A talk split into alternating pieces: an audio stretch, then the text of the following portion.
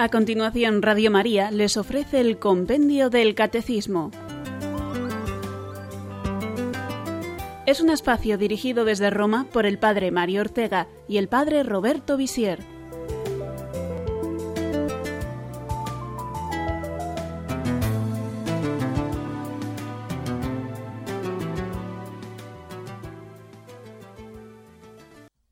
Un cordial saludo a todos los oyentes de Radio María. Bienvenidos a nuestro programa sobre el compendio del Catecismo.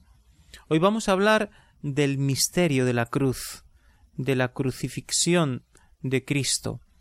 Es el culmen de la pasión del Señor.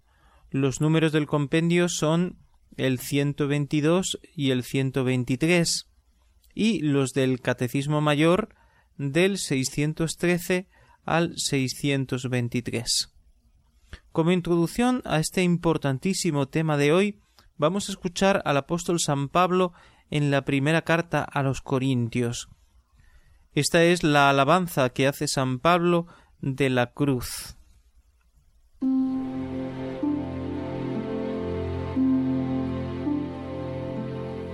La predicación de la cruz es una necedad para los que se pierden mas para los que se salvan, para nosotros es fuerza de Dios, porque dice la Escritura, destruiré la sabiduría de los sabios e inutilizaré la inteligencia de los inteligentes.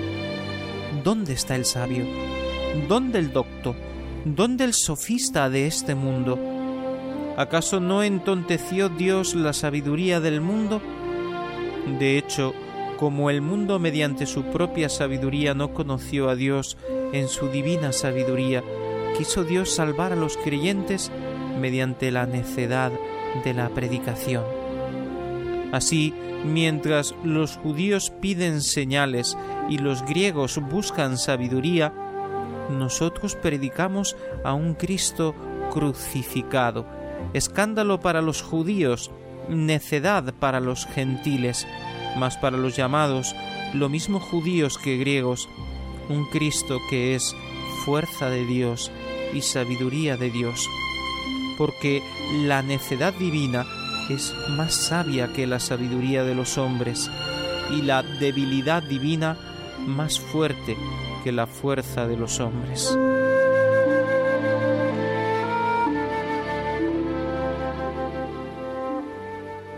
Efectivamente, la cumbre del misterio pascual es la resurrección y glorificación de Cristo. Pero la cima de la pasión es la muerte en la cruz. Allí es donde Jesús sella definitivamente su sacrificio. Si no entendemos el misterio de la cruz, no entendemos nada, ni siquiera el misterio de la encarnación, porque en la pasión Jesús nos muestra el verdadero propósito de la encarnación, que es donar la vida entera. Tanto amó Dios al mundo que entregó a su Hijo único. Ya hacerse hombre era una gran humillación, pero la entrega total es precisamente en la cruz. Sin embargo, para muchos la cruz continúa siendo un escándalo, o al menos una cosa incomprensible, también para muchos católicos. Sin embargo, crecer en la fe sin comprender la sin embargo, comprender el misterio de la cruz es fundamental para crecer en la fe. Para santificarnos necesitamos penetrar, meditar, comprender, profundizar el misterio de la cruz. Y hoy lo vamos a intentar. Responderemos a las preguntas cuáles son los efectos del sacrificio de Cristo y por qué los cristianos tenemos que llevar la cruz con Jesús, cargar con nuestra cruz cada día. La cruz se ha convertido en el signo distintivo de los cristianos, pero no puede ser simplemente eso, un símbolo que nos recuerda que somos cristianos. De hecho, también algunos evangélicos, algunas sectas evangélicas rechazan el signo de la cruz, porque dicen que no puede ser verdaderamente un signo cristiano que represente a Cristo cuando es precisamente el instrumento que se ha usado para matar a Cristo.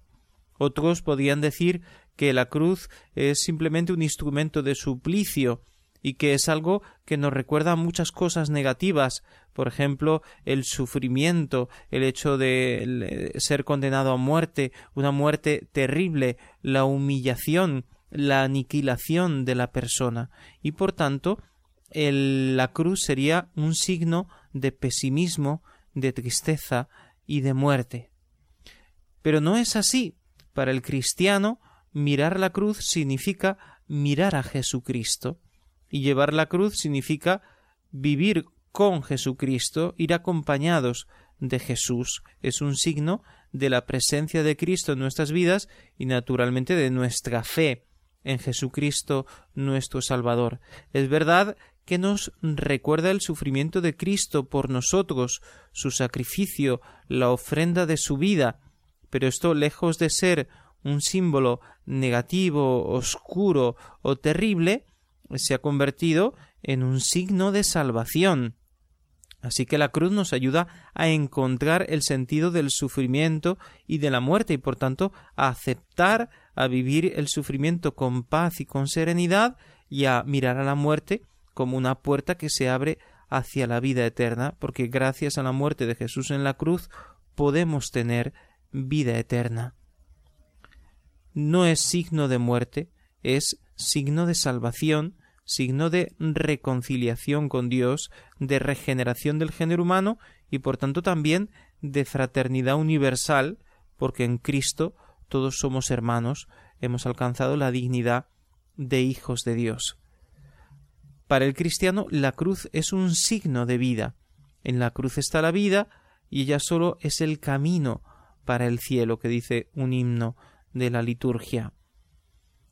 Nos recuerda aquellas palabras del evangelista San Juan cuando va a narrar el lavatorio de los pies en la última cena. Habiendo amado a los suyos, los amó hasta el extremo. Esto es lo que nos muestra el signo de la cruz. Escuchemos la pregunta 122 que nos aclara muy bien este punto.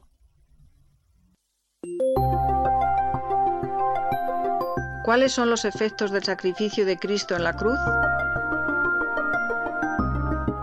Jesús ofreció libremente su vida en sacrificio expiatorio, es decir, ha reparado nuestras culpas con la plena obediencia de su amor hasta la muerte este amor hasta el extremo del Hijo de Dios reconcilia a la humanidad entera con el Padre. El sacrificio pascual de Cristo rescata, por tanto, a los hombres de modo único, perfecto y definitivo, y les abre a la comunión con Dios.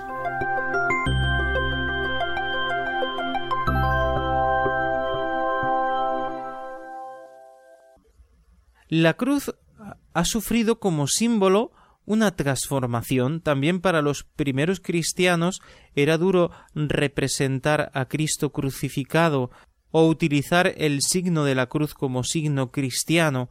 Eh, la Iglesia ha tenido que madurar en, en ese sentido en lo que se refiere a la utilización del símbolo, del signo de la cruz.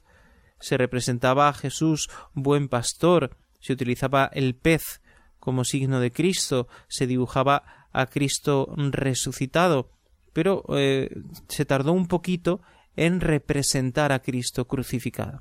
Esto no quiere decir que el misterio de la cruz no fuera central en la fe de los primeros cristianos, como nos muestra clarísimamente el Nuevo Testamento.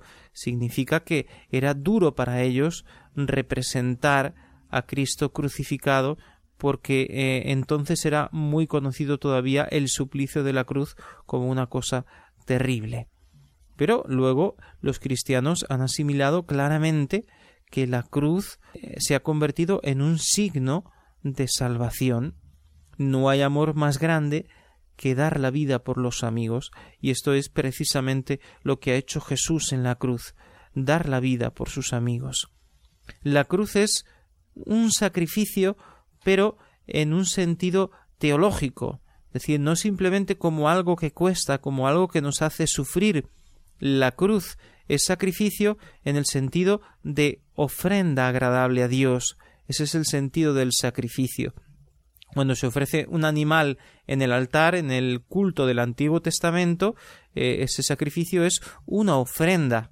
No es que estamos pensando a lo que ha sufrido ese animal cuando lo han sacrificado, ¿no? Eh, y tampoco estamos pensando principalmente en el desprendimiento de la persona que ofrece ese animal. Naturalmente, esa ofrenda lleva consigo un desprendimiento de algo que me pertenece, de un animal que yo he criado o que yo he comprado y que lo ofrezco generosamente a Dios. La esencia del sacrificio es eso, la ofrenda que yo hago a Dios, una ofrenda que hago de corazón y que mm, deseo que sea agradable a Dios. Todo sacrificio agradable a Dios es una ofrenda de algo que se ofrece libremente y que tiene un valor. En el caso de la ofrenda de Cristo, este sacrificio es único, perfecto y definitivo, en el sentido de que nadie puede ofrecer una ofrenda de mayor precio que la de Jesucristo, Hijo de Dios, verdadero Dios y verdadero hombre, que se ofrece hasta la muerte y muerte de cruz. Nadie puede ofrecer una ofrenda más perfecta. Es única porque una vez ofrecida ya no hace falta ofrecerla más veces. Es perfecta porque Jesucristo es perfecto hombre y perfecto Dios y no cabe mayor perfección o mayor amor. Es un amor infinito el que hay en el corazón de Cristo. Existe una ofrenda total de su vida. Es definitiva porque tiene un valor eterno. Ya no hace falta otra ofrenda. Este es el misterio de la cruz. Podríamos decir que la cruz no es simplemente sufrimiento. El sufrimiento en sí mismo no lo podríamos definir como cruz. La cruz cristiana es el sufrimiento unido al amor. Es Cristo que muere por amor. Es símbolo de vida y de amor, de reconciliación con Dios y con los hombres.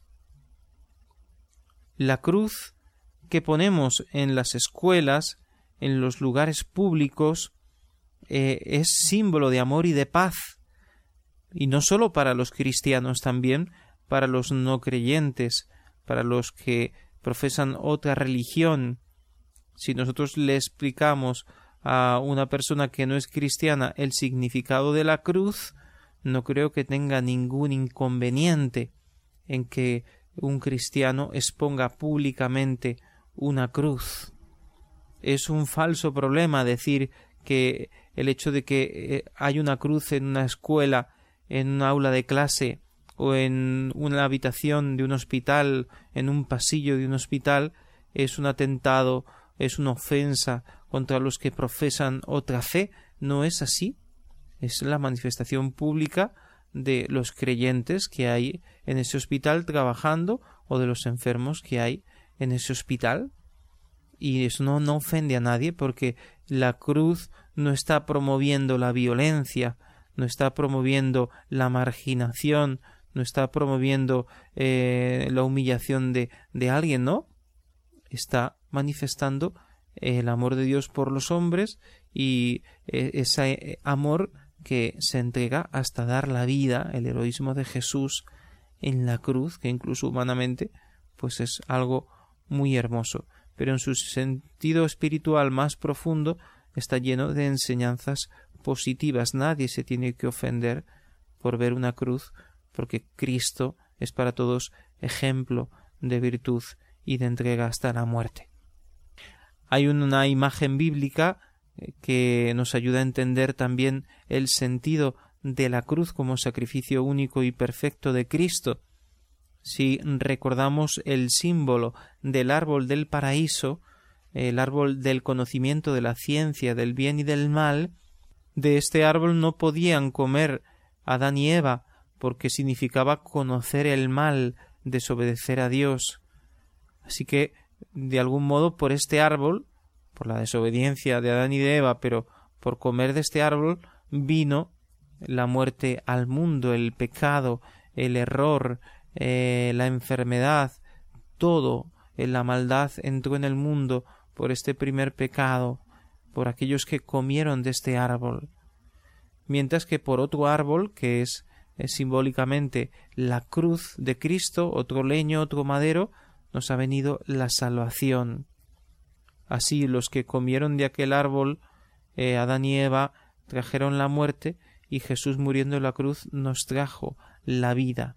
Ellos pecaron, y Jesús con su obediencia, aceptando el designio de Dios y ofreciendo su vida en la cruz, ha vencido al pecado, ha borrado el pecado del mundo.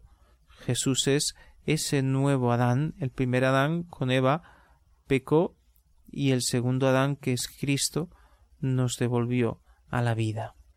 Hagamos ahora nuestra primera pausa.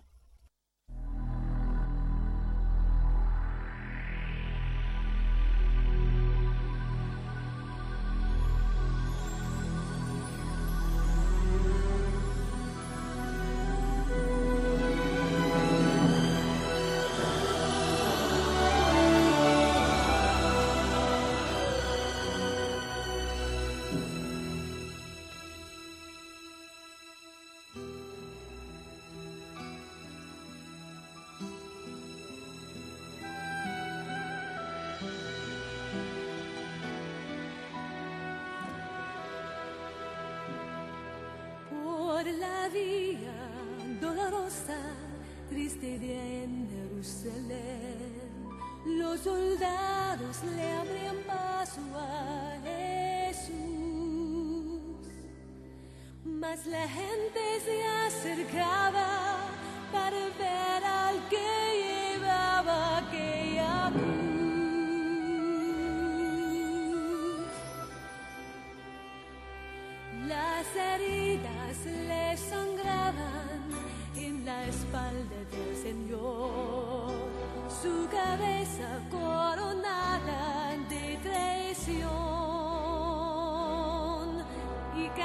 paso iba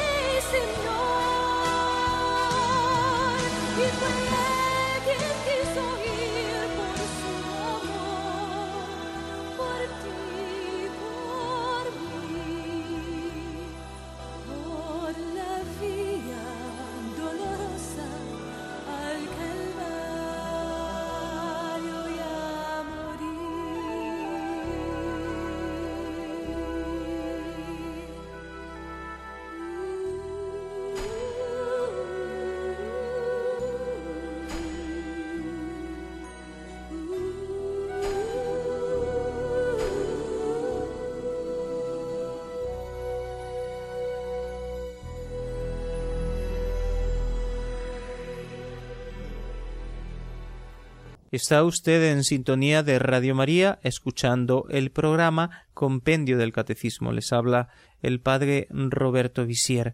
Estamos hablando de la cruz de Cristo, de la muerte de Jesús en la cruz.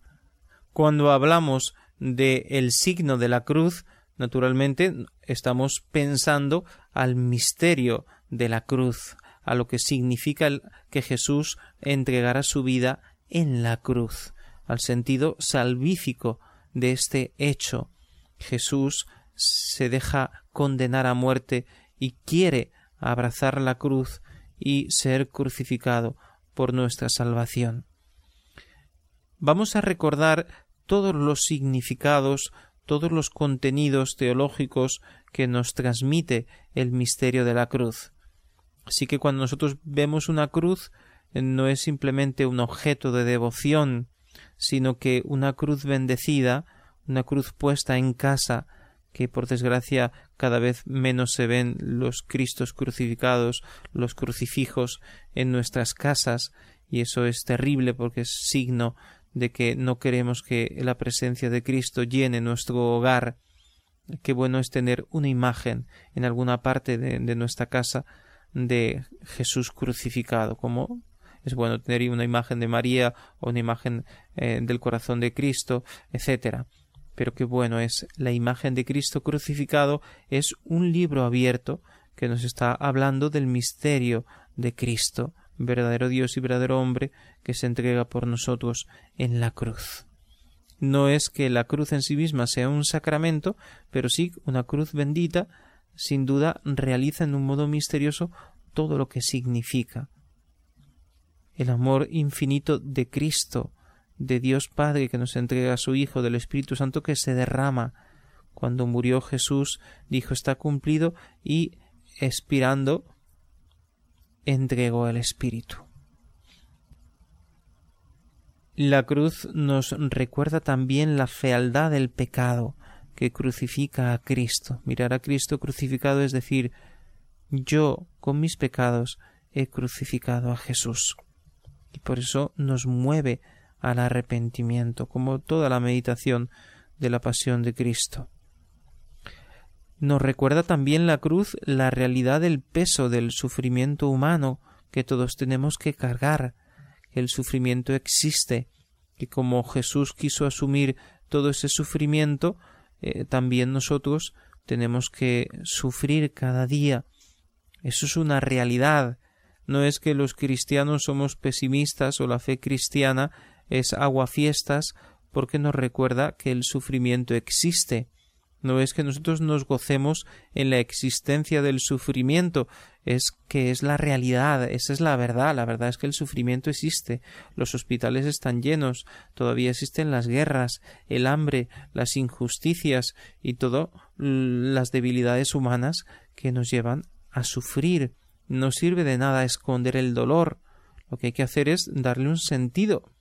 Lo que hay que hacer es sobrellevar ese dolor, sublimarlo, ofrecerlo, llenarlo de, de paz y de serenidad, y eso solo lo podemos hacer con la luz de Jesús, con la gracia de Dios, especialmente con la luz que nos ofrece el misterio de la cruz. Tampoco sirve de nada olvidar o esconder el hecho de que tenemos que morir, también Jesús en la cruz quiso asumir nuestra muerte, quiso vivir la muerte. Parece una contradicción, pero no, no es así. Ese momento en el que se acaba la vida lo tenemos que vivir y lo tenemos que vivir cristianamente. Y mirando a Jesús cómo muere, también nosotros aprendemos a morir cristianamente, ofreciendo nuestra vida, entregando nuestra vida como don encontramos en la cruz el sentido de nuestra vida que se debe ofrecer como Cristo se ha ofrecido. La muerte se convierte en vida en Cristo, porque la muerte de Cristo no es para quedarse muerto ni en la cruz ni en el sepulcro. La muerte de Cristo está mirando hacia la resurrección. Jesús muere para resucitar, no experimentó la corrupción la resurrección es el fruto de ese grano de trigo que ha caído en, tierra, ha muerto y ha dado un fruto que salva a la humanidad, recordando esas palabras de Jesús si el grano de trigo no cae en tierra y muere, no produce fruto. Y así Él ha muerto para producir el fruto de la resurrección. No podemos entender la resurrección si no aceptamos primero el misterio de la muerte de Cristo. No puede resucitar si no muere primero. Y a la vez no puede ser la muerte si no hay resurrección, porque entonces sí que sería un fracaso. Pero Jesús entrega su vida como ofrenda y la resurrección prueba que su muerte nos trae la vida a todos. Esta segunda parte ha sido más breve, así que hacemos ya nuestra segunda pausa porque la última parte es muy sustanciosa y debemos detenernos bien en ella. Volvemos enseguida.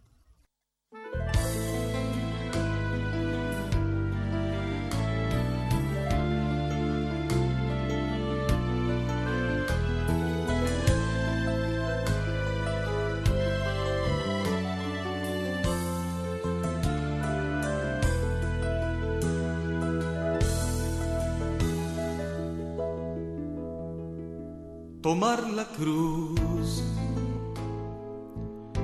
es andar cada día entregándolo todo a cambio de nada.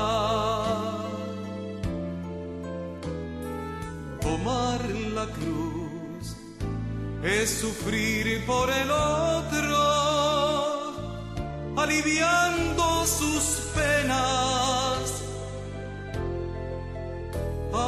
aunque te duela. Tomar la cruz es hacer el camino entregado en sus manos con el hermano. Tomar la cruz es hacer el camino entregado en sus manos con el hermano. Tomar la cruz es saber que hay un Padre que aunque tú no lo veas, allí te espera, allí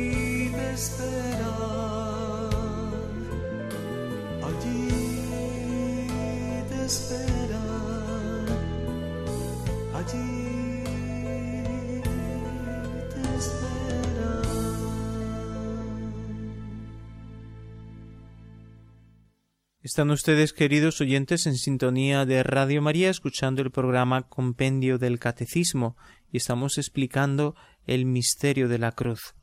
Precisamente ahora nos toca ver cómo el misterio de la cruz se tiene que convertir en parte de nuestra vida, cómo tenemos que hacer vida este misterio que primero ha vivido Jesús, haciéndose hombre y muriendo en la cruz.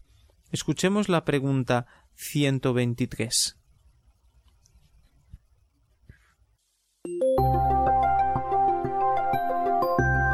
¿Por qué llama Jesús a sus discípulos a cargar con la propia cruz? Al llamar a sus discípulos a tomar su cruz y seguirle, Jesús quiere asociar a su sacrificio redentor a aquellos mismos que son sus primeros beneficiarios.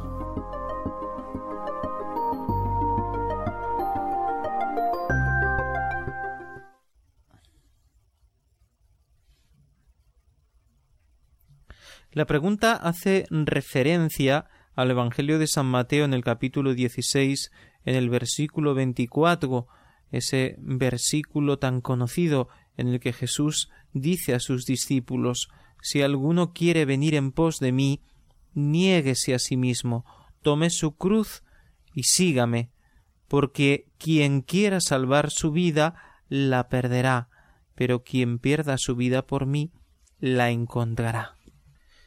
El que quiera venirse conmigo, dice Jesús, Quiere decir que abrazar la cruz es una condición para ser discípulo del Señor.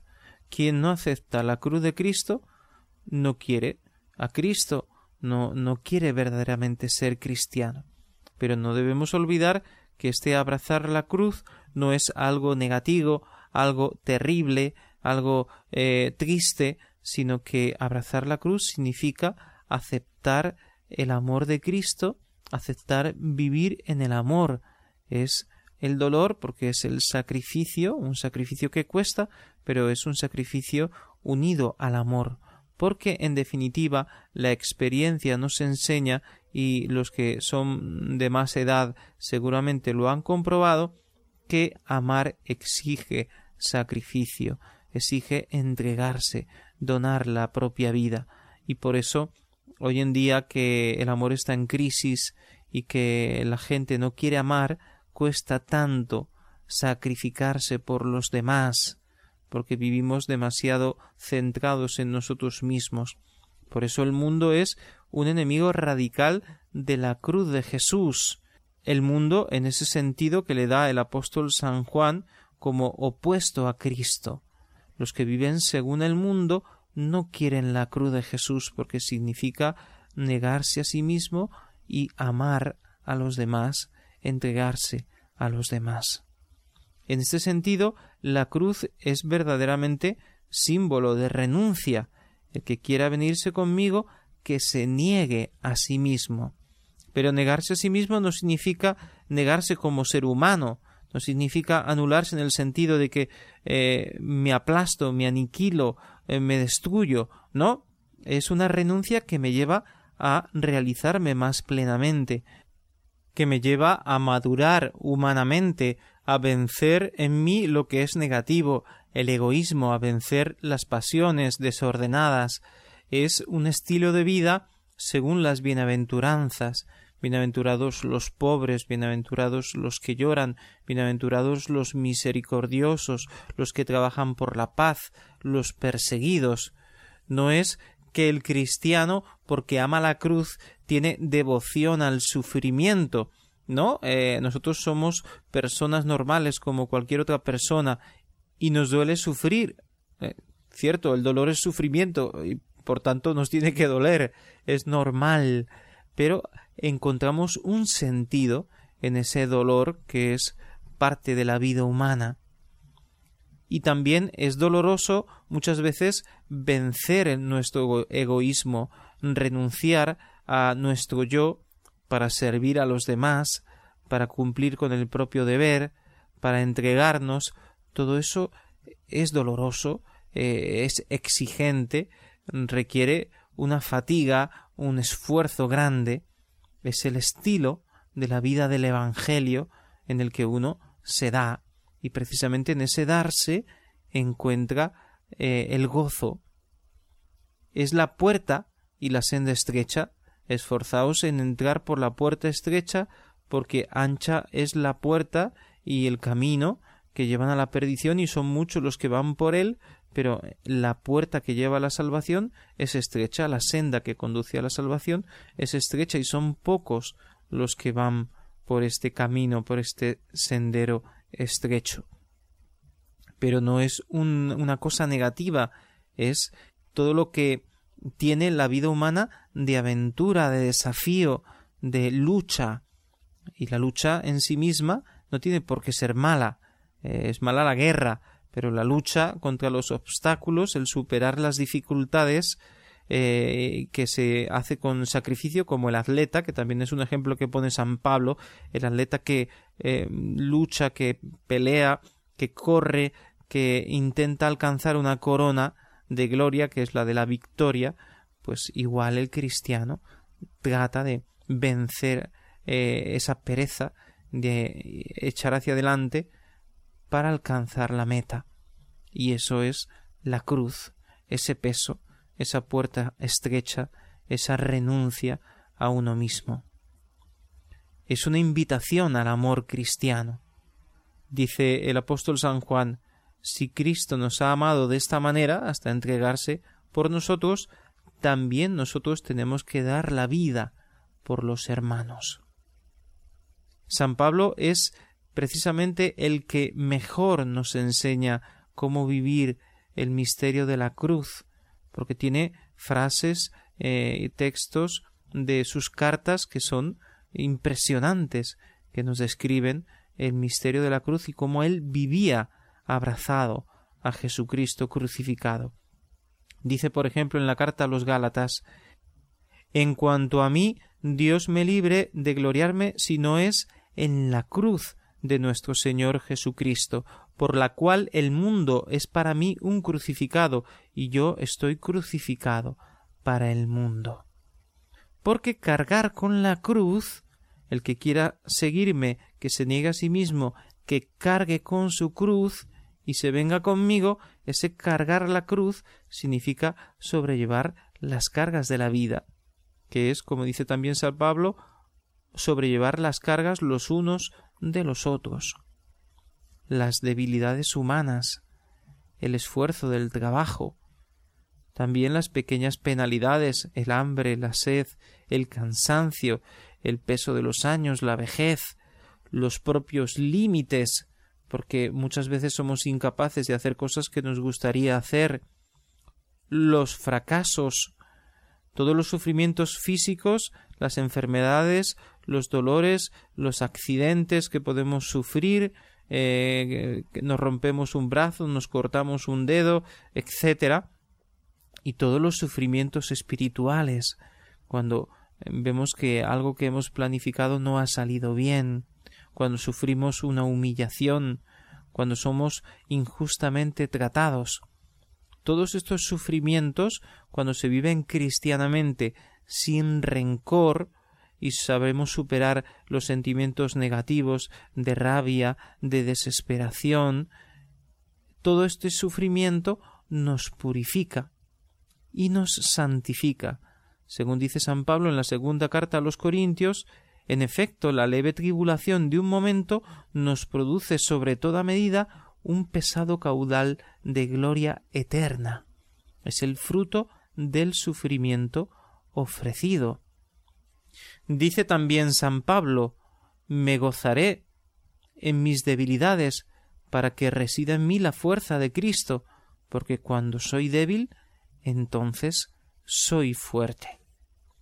Pero hay todavía una frase que quisiera mm, explicar más detalladamente y leer literalmente, cuando San Pablo en la carta a los filipenses en el capítulo 3 dice Juzgo que todo es pérdida ante la sublimidad del conocimiento de Cristo Jesús mi Señor, por quien perdí todas las cosas, y las tengo por basura para ganar a Cristo, y ser hallado en Él, no con la justicia mía, la que viene de la ley, sino la que viene por la fe de Cristo, la justicia que viene de Dios, apoyada en la fe, y conocerle a Él, el poder de su resurrección y la comunión en sus padecimientos para hacerme semejante a Él en su muerte.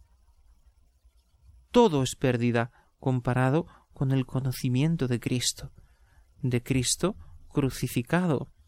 Y por tanto, yo quiero conocerle a Él, participar de sus sufrimientos, tener una comunión en sus padecimientos, para también participar de su muerte y alcanzar después la resurrección. Es maravilloso, como explica aquí San Pablo el misterio de la cruz.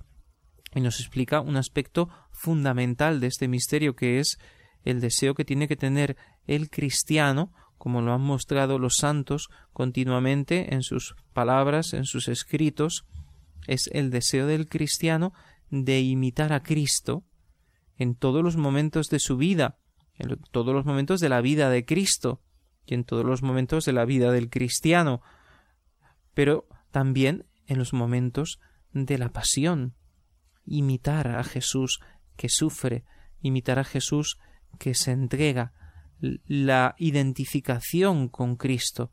Yo quiero ser como Él, quiero amar como Él, quiero sufrir como Él. En otra parte dice eh, San Pablo, el amor de Cristo nos apremia al pensar que uno murió por todos, de tal modo que los que viven ya no vivan para sí mismos, sino para aquel que murió y resucitó por ellos. Dice también el apóstol San Pedro, Cristo padeció por nosotros, dejándonos un ejemplo para que sigamos sus huellas. Seguir las huellas de Cristo cargado con la cruz, hacer el vía cruces con Jesús, ser cirineo de Jesús. Este es el misterio de Cristo que sólo podemos entender en la oración y en la adoración eucarística, en ese misterio eucarístico donde Jesús se ha quedado como hostia viva, como ofrenda. Ahí es donde tenemos que entender el misterio de la pasión, de la muerte y también de la resurrección de Cristo, a los pies de la Eucaristía. Así lo han entendido los santos, decía San Juan de la Cruz, padecer y ser despreciado por ti. Decía San Ignacio de Loyola, ser tenido por vano y loco por Cristo, para parecerme más a Él. Decía Santa Teresa, sufrir o morir, en este deseo de participar de los sufrimientos de Cristo. Y si hemos recordado estos santos españoles, también podemos recordar otros muchos de otras nacionalidades, como eh, San Pío de Pietrelcina, que participó de esa manera tan viva con los estigmas que tenía en su cuerpo.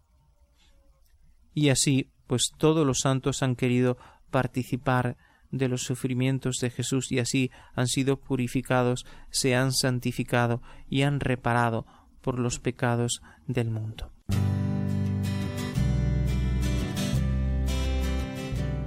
Hagamos ahora nuestro resumen de hoy. La muerte en la cruz de Jesús es la culminación de su entrega por amor a los hombres, que se expresa en esas palabras que él dijo en la cruz, todo está cumplido. La cruz es el signo del cristiano porque nos habla elocuentemente del precio pagado por Cristo para la salvación de los hombres. No es un signo negativo, sino que la cruz significa amor que es capaz de dar la vida, reconciliación plena con Dios, promesa de resurrección, muere para resucitar. Llevar la cruz de Cristo, meditar en el misterio de la cruz de Cristo, vivir el misterio de la cruz de Cristo significa convertir nuestra vida en oblación, renunciando al pecado, al egoísmo, abrazando cada dificultad, cada sufrimiento como un modo de caminar con Cristo, que lleva la cruz conmigo, como un camino de purificación, de santificación y de reparación. Y ahora esperamos las preguntas de nuestros oyentes.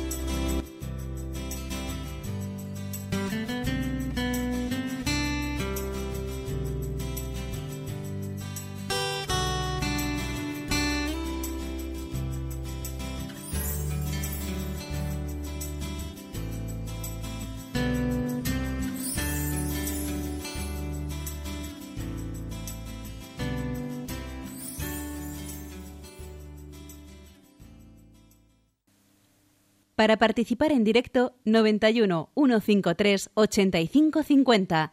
91 153 8550.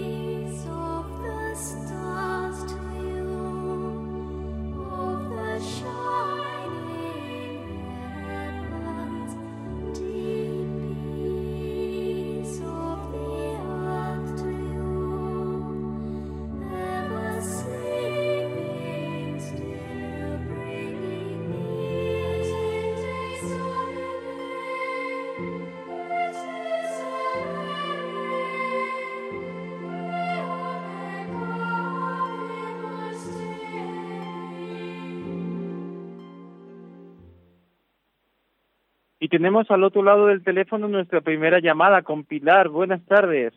Hola, buenas tardes. Mire, yo le voy a hacer una, si usted me lo permite, una pregunta que no es no es referente al programa. Es una pregunta que Sí, hizo una no. señora a otro programa, que es, de- que es de Radio María, que se llama Católicos en la Vida Público, Pública, y no la supieran contestar porque no era, allí no había ningún sacerdote.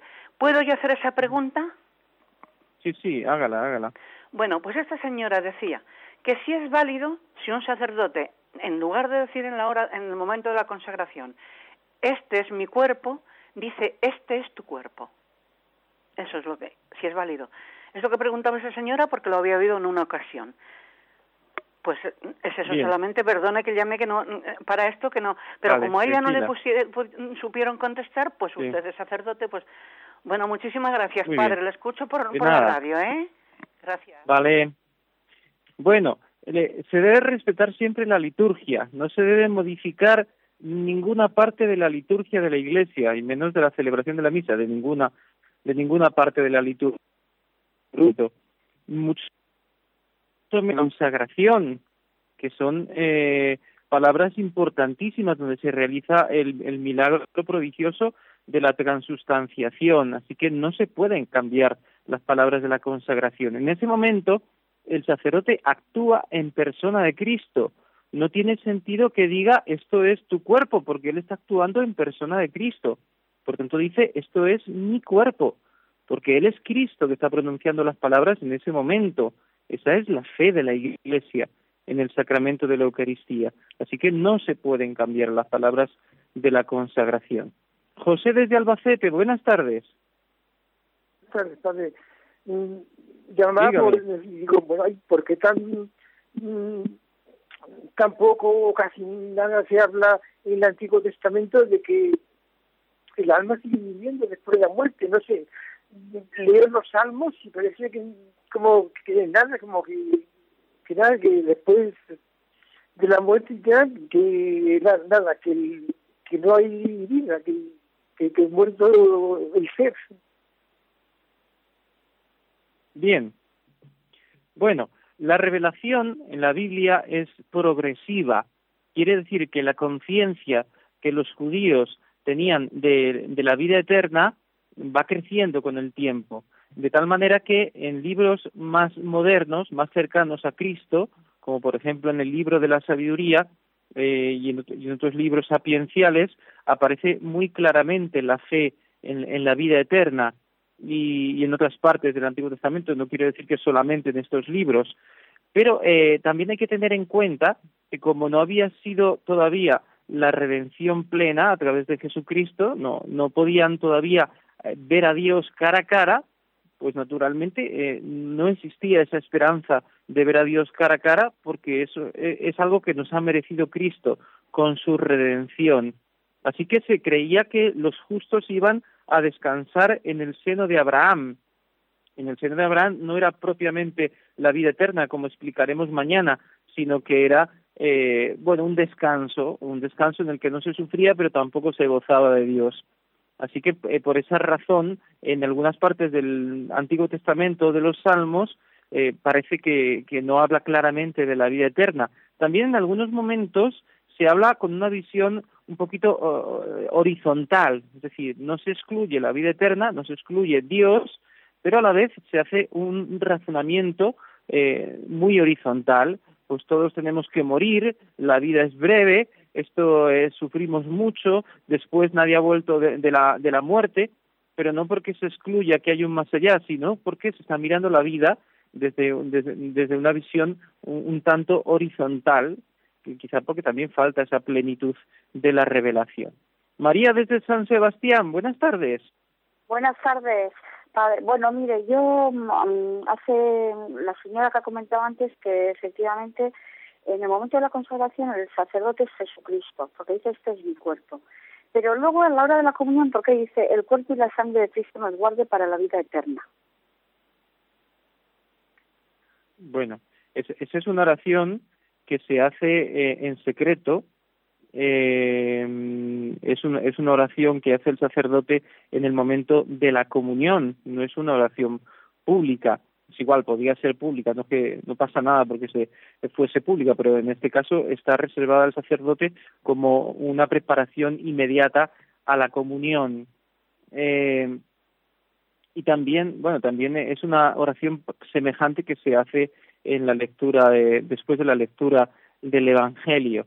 Eh, entonces, en ese momento el sacerdote habla porque él va a recibir la comunión, porque él es sacerdote, está actuando en persona vez eh, es un fiel que participa en la misa, naturalmente. Quiere decir que él también comulga para su propia santificación, él participa del sacrificio de Cristo y por tanto eh, pide que la presencia de Cristo, Eucaristía, lo purifique, lo santifique, como todos lo debemos pedir.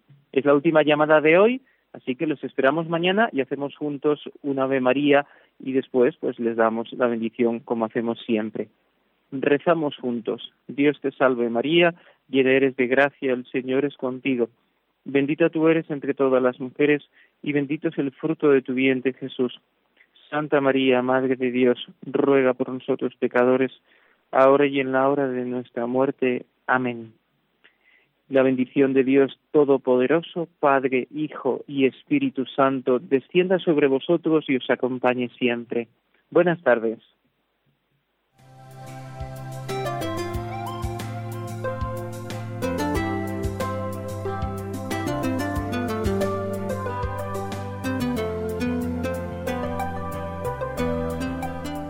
Así concluye en Radio María el Compendio del Catecismo.